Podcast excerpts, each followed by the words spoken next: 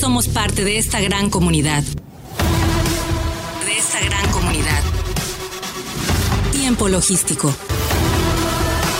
Continuamos.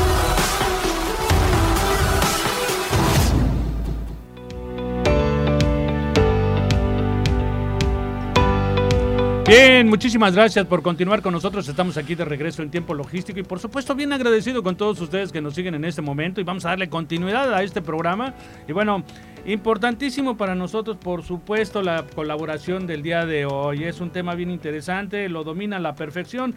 El cumplimiento de las regulaciones no arancelarias en la exportación y con la maestra Jocelyn Noemí Solano Rodríguez, un integrante más de APROCEMAC para que vean la calidad de la gente que hay ahí. Bienvenida, maestra. Hola, Qué gusto. muchas gracias, muchas gracias nuevamente por el espacio. Este, Saludos, Dios. Sí, gracias, gracias. Pues aquí el día de hoy platicándoles el tema de las regulaciones a la exportación.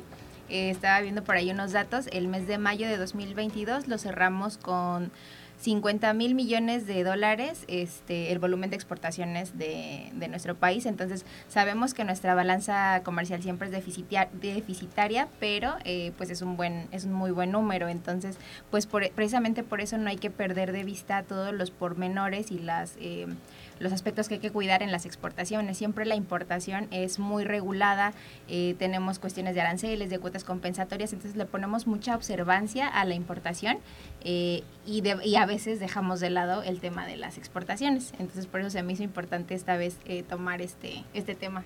Interesantísimo, pero antes de continuar con él, yo quiero mandarle un saludo a Tania, que nos está escribiendo, está atenta a todo este tema. Un saludo, por favor. Creo que sin Tania Prosemac la tendría complicada. Sí, Tania es una colaboradora destacada, la tenemos encargada de la oficina de Aprocemac, aquí en Manzanillo, y apoya muy bien al comité ejecutivo y a la organización de la asociación. Sí, está al, está pendiente de todo. Me da risa porque a veces este, pareciera que no tiene un jefe, sino como 54 Todos los comisionados también. Bueno, Tania, esa parte no te la aplaudo, pero tu desarrollo profesional, por supuesto que sí. Muy bien. Continuemos ahora sí. Sí, claro. Bueno, pues en un esquema muy general, eh, por aquí el, auditorio no me va a dejar mentir que las exportaciones son muy ágiles. Bueno, cuando decimos que son muy, muy ágiles en el, en el puerto, este, porque la, la, batuta la lleva el programa de exportación del buque o el programa de carga del buque. Entonces, siempre las mercancías eh, tienen que ingresar a escasos días eh, previos al arribo o al atraque del barco para poder iniciar el proceso este, y pues aquí es donde tenemos que tener cuidado, porque si no está nuestro programa de exportación diseñado de manera planeada y ordenada, podemos incurrir en, incumplimiento de regulaciones que se traducen en costos, ¿no? Eh, van desde los costos muy sencillos como, bueno, digo, volúmenes, eh, eh, costos caros, pero que se pueden solucionar como un rol de buque, hasta, por ejemplo, tener que hacer un desistimiento de mercancía, que para quien no está tan familiarizado con el término, hay que eh, sacar la mercancía que ya ingresó al puerto y una vez que tiene la, la documentación completa, volver a ingresar.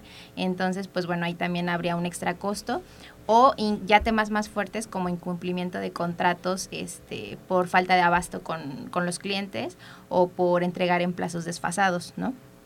Entonces, por eso es que también pues tenemos que tener, tener cuidado. Y pues dentro de las principales eh, mercancías que están reguladas, están por ejemplo las que tienen denominación de origen.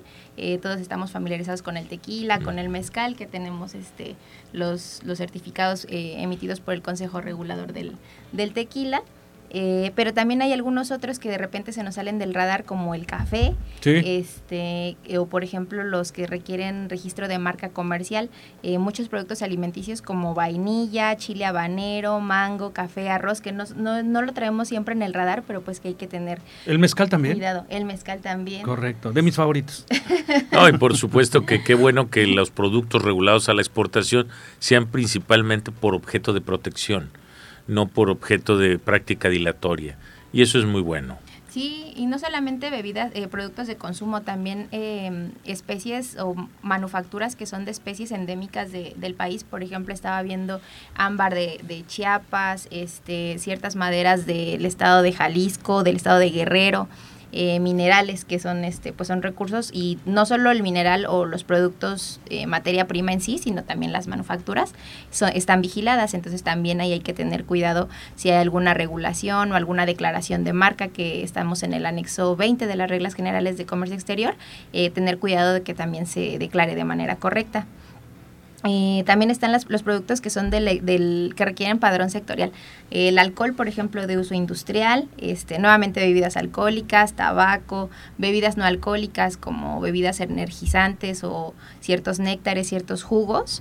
Este, también requieren eh, inscripción en el, en el padrón. Y un punto muy importante, eh, a lo mejor ahí los, nuestro, nuestro, nuestro auditorio lo tiene presente, los desechos, este, desechos de cartón, de plástico, eh, de, de, vidrio, de acero, también están regulados por parte de, de las diferentes secretarías.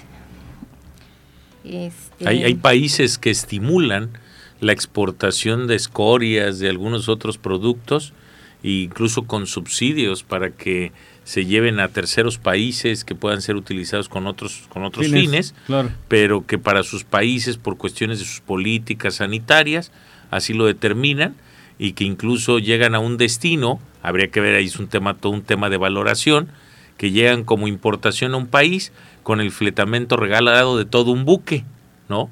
Y entonces ahí cuando determinan el valor en aduana es un tema muy interesante de definir, porque independientemente de que... Mientras no venga otra mercancía oculta por ahí para... bueno, ese por supuesto que sí. Ese es el que debería de ser el más detonante para todos nosotros, ¿verdad? Claro. Cuidarnos del embarazo. Exacto. sí. No, y en tema de mercancías ocultas también es importante porque siempre pensamos pues en las sustancias ilícitas o en los productos regulados, no sé, armamento, drogas, ¿no? Pero eh, también, por ejemplo, en los en estos embarques que hablamos de desechos, desperdicio de aluminio, de metal, eh, cuidar que no vengan desperdicios electrónicos, que es un producto regulado en, materia internacional por, por las distintas autoridades eh, ambientales de los diferentes países, los, los desechos electrónicos, de celulares, todo lo que no es biodegradable, que contamina, que tiene litio, que tiene cantidad de, de elementos químicos que pueden causar un daño mayor, ¿no? Sí, es correcto. Esos requieren este, regulación por parte de la Dirección General de, de Materiales y Residuos de la Semarnat y este y pues sí hay que estar muy muy al pendiente de que nuestros eh, embarques no vengan contaminados con ese tipo de, productos. Y ya finalmente hay casos más sensibles. Ahorita fuera del aire platicábamos eh, de algunas mercancías que no no están reguladas propiamente para el despacho es decir no es necesario presentar algún permiso eh, ante aduana. Sin embargo se requiere o para el embarque o para la importación en el país destino. Ejemplo ahorita uno de nuestros clientes trae un caso con Cofepris en el cual requiere un certificado de buenas prácticas. Entonces no es un documento o una certificación eh, necesaria para, para presentar en el despacho de exportación aquí en la aduana, pero sí se requiere para el embarque de las mercancías y para, y para que el cliente lo reciba en Para, para el, tema de cadenas sustentables, fíjate que ahí tocabas un tema muy, muy valioso, porque se quedan algunos en el eslabón de no estoy regulado en México, que es el tema que nos pones a la mesa, pero que al final tienes que ver el antes, el durante y el después. Que al final del camino llegue en el mejor tiempo, al mejor costo, con la menor afectación al destinatario. Y si al final del camino eh, hiciste un esfuerzo que no va a llegar a su materialidad, pues ¿cuál, cuál fue el sentido de tanto trabajo, de tanta planeación, ¿no?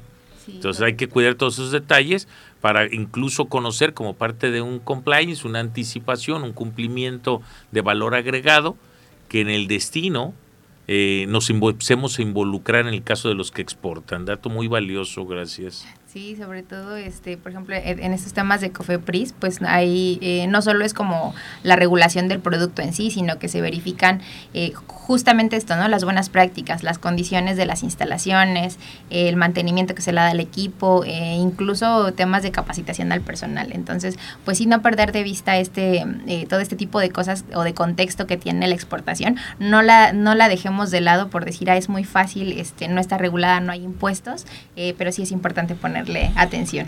Pues ahí está la expertise de la maestra Jocelyn, miembro de APROCEMAC. Y bueno, por supuesto, ah, para aprovechar eh, los pocos minutos que nos quedan, Omar, hoy hubo una firma importante de convenios eh, con APROCEMAC. Sí, el día de hoy APROCEMAC este, suscribió convenios en la asamblea que se lleva a cabo de manera periódica desde, desde su fundación, ya 17 sesiones que hemos llevado a cabo de diferentes maneras eh, se suscribió con instituciones como Terranova, que participó y que se refrenda cada vez más este el compromiso de Aprosemac, el, liderazgo de Miguel Silva, el maestro Miguel Humberto Silva Espinosa de los Monteros y todo el comité ejecutivo y todos los miembros de la colectividad.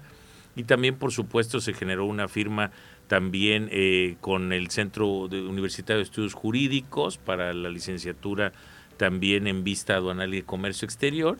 Y pues Josh, ¿qué otra firma se suscribió para que nos nos tengas al tanto. Nos comentes. Sí, pues ya no me acuerdo.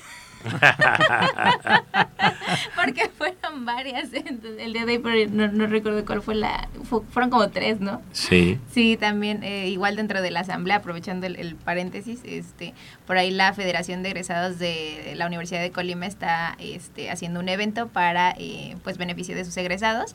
Y el próximo 2 de septiembre van a traer a Jorge Salsa. Entonces también está muy abierta la invitación para que nos acompañen en ese evento. Hoy tenemos un invitado especial en la cabina que nos acompaña, el doctor Por supuesto, Héctor Díaz eh, Arzola. nos gustaría presentarlo, pero los aspectos técnicos no nos los permiten, pero podemos presentarlo verbalmente. Sí. Que, que próximamente nos va a acompañar, nos, nos, comprometemos. La verdad es que un, experto. Aquí lo tenemos presente, un sin nada más que no comercio se exterior y además director de, de, la, de la licenciatura en vista aduanal y que por supuesto es un decano conocedor del comercio nos escucha aquí, nos está con ojo crítico observando. A ver si participo o no.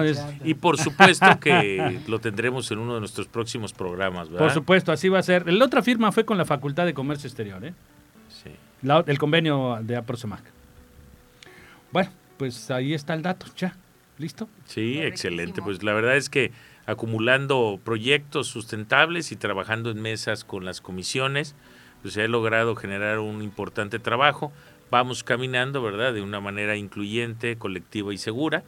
Y bueno, pues este, la verdad, un, gusto que vayamos capitalizando en pro de Manzanillo acciones que puedan este, traducirse en beneficios para nuestra comunidad portuaria, nuestro entorno y por supuesto cada una de las organizaciones a las que pertenecemos dignamente y contribuimos todos los días.